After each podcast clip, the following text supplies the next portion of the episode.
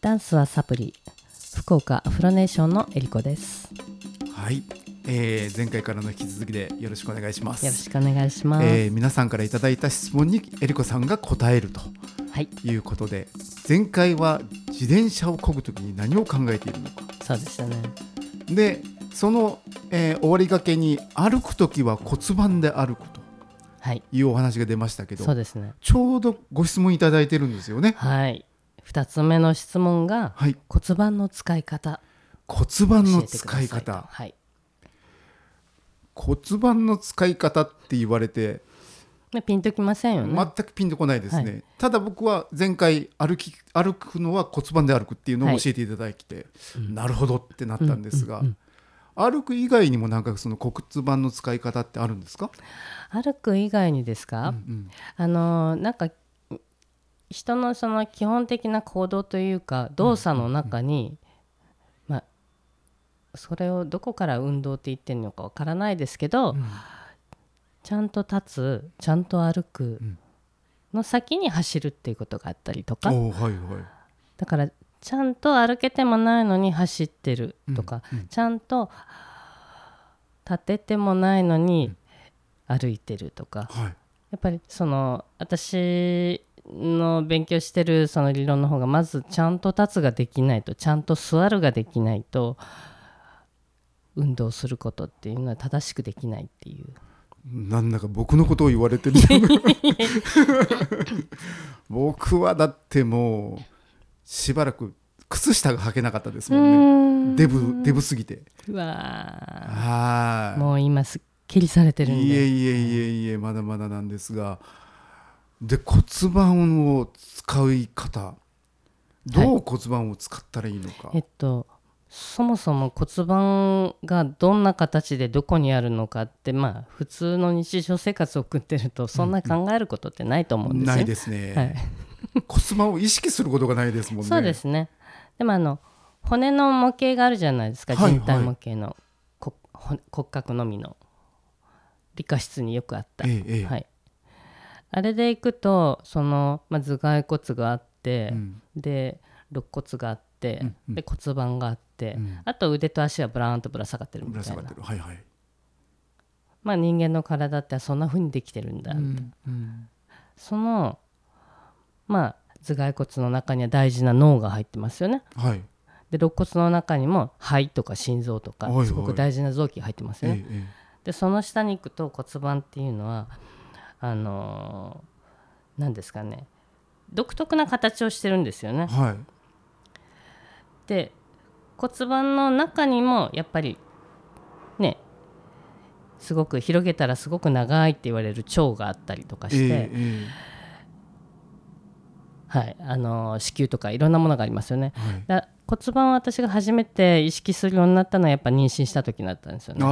ーん、やっぱなんかもう一つの命がはいお腹のねこえうえ骨盤のあたりでこうねどんどんどんどん成長して大きくなっていく、そしたら自分の骨盤も開いてくるうんうんで後ろ姿が別人のようにうんうんなっていくみたいな、骨盤ってすごいなっておーまあで実際その理論に到達したのはもう子供が生まれた何年も後ですけど、うんその骨盤っていうのはその自分がバレーしバレエを習ってた時に、うんとにかくお相撲さんの股割りと一緒で、はいあの強引に体をその柔らかくするみたいなええ柔らかくないとバレエができないみたいうな、んだからその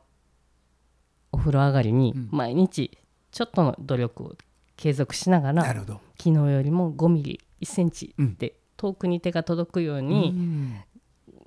我慢をしながら痛みと戦って、で、うん、柔軟性を高めてたっていう時代もあったんですけど、うん結局うんなんて言ったらいいんだろう柔らかくしようとしてももともとの骨格的にそっちに開かないとかうんいうことがあるんだっていうのは後から知ったんですよ。最最初からくるって開く人もいるんです。おうだから人間の体って何種類かあるんだなっていうあ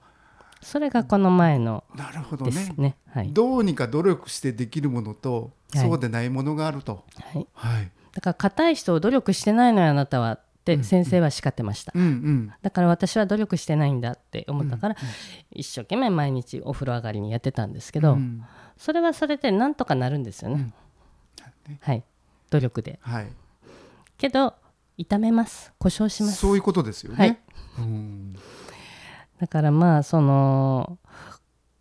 うん自分の骨盤を意識して生活することはなかなかないと思うんですけど、絶対どんな人でもする行動として座るうんでその骨盤で座ってると思うんですよ、うんうんでもう背もたれありますよね、はいで椅子に座る時、うん自分が音を立てて座ってることうん気づかないですよね気づかないですね全ての身を預けますよね預けます誰もいなかったらはいドーンとはいもっと言えばよいしょって言ってますねそうだから立ち上がる時にもよいしょじゃないですか、うんはい、だけどスッと座るスッと立つうんって言われた時にどんな風に自分の体をコントロールしますか、スッと立とうとすると、はい、まず姿勢が良くなるかも立つ準備をしますよ準ね備しますよね、はいでえーっと桃で立とうとするのかな方法どうどうですか、うんうんうんうんだからお尻を椅子から浮かせるためにですよね、はい、そうですそうですそうです、はいじゃあその逆ではいスッと座ってってす言われるとうんどうやって座りますかすっと座ってって言われるとややっぱりももに力が入りますかね要はそのお尻をゆっくりとコントロールするためにですよねするためうんに、だと思うんですよはいだから大体1日何十回もトイレも含めると結構な数座ると思そうんでうですすね,、ね立ったり座ったり、はいその時にスッと立つスッと座るっていうことをもし学んでいれば、ほうあのーちょいトレのもうなすごく大事な無意識でできるスクワットをやってることになるんですねなるほどね音がしないんですねだから椅子に座る寸止めみたいな、うんうんうんあもう5ミリあと5ミリで座れるねのとこで寸止めしたりとか止まれるんですよ、はいちゃんと座ろうとすると、はいはいはいなるほどなんかあれですねえっとなんだろうこうトレーニングとかで、はいえー例えば重たいものを持ち上げるみたいな時に、はいこうい「オレオレオレオレオレラ!」 みたいな感じで スピードでバーってやったりとかすると、い、はいやそうじゃないと、うん負荷をかけなきゃダメだみたいうな、んだからゆっくりやるんだよみたいうなんうんうんのっゆてっくりですねなんかよく教わるじゃないですか、はいあれみたいな話話ですかそうですねゆっくりですねゆっくりなんですね、はいあーあでも座るだけでも結構なトレーニングになるかもしれないですねはいそうですもう座ること気にして座る気にして立つっていうだけがもうトレーニングになりますねはあいや面白い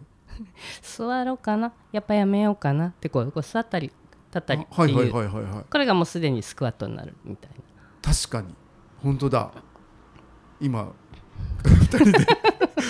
人で立ったり座ったりっていうなるほどなー、あ面白いですねだから私はどこのジムにも行かずにはあそこの筋肉をそっか日常の中でキープすることができるっていうそうですよね、はい歩いててもトレーニングされてるし、チャリンコ乗っててもトレーニングだしそうですね立ったり座ったりももと、はいトレもちろんトレーニングで、はいもう本当お金のかからない 人ですねすごいあの合理的でしょ素晴らしいです、そうなんですよだからなそるほのどね、うん、骨盤を意識するだけっていうのはすごい大事でうん、だいたい椅子に座ってるとその骨盤が後ろに転がって、あ本当だ、はい、お尻の後ろの方にうん重心が移動するそうそうそとうそうでそれと伴ってこう連動して腰が丸くなってきますよね、丸くなるで猫背になるはい、これがダメなんですねそうですねでこの姿勢って一見自分にとってこう楽なうんうん姿勢って思い込んでるから、思い込んであの長時間やっちゃうじゃないですか、はい、はいで逆に疲れますよね、はいあいたたたた僕なんてもうだんだんこうお尻がずれてきておー前に ねはい最後もう椅子にこう背中です、 ね、座ってるみたいになりますもんねいますよね背もたれに頭だけで引っかかってたりそとうそかうでねすそうですまさに僕です ダメなんですねだからちちゃんとうんそのスッと座った状態でやった方がうん脳も実はきちんと快適に働くんですねあ。そうかそうですよねはい、そうだもう一つ大事なことは骨盤の上に肋骨その上に頭っていうのが一番ベストです。なるほど別に背中をピーンと張る必要はないんですまよ、ねあない、はいうんあいやでも体の使い方って面白いです ねでもそういうことを意識しながらやってると自然とやっぱり体力もつくしそうですねそのなんだろうその前回の話の軸っていうところもきちんとできてくるような気はいがしてきますね、なりますねい、やーいいですね 面白いいやいやいやいやもう一つのテーマで一個あ本当ですね終わりきれないぐらいはいそんな感じな感じですね,、はい、いやでもこの質問コーナー意外と面白いですねはい、私も思いましたあのぜひこれ聞いていただいている方は、は何でもいいので質問していただ欲しきいですねはいはい、たらそれにも答えていくっていうのも、えりこさんやっていただけるということなのでぜひよろしくお願いしますお願いしますじゃあ今回はこれで福岡アフロネーションでは幼児から小学生を募集していますありがとうございました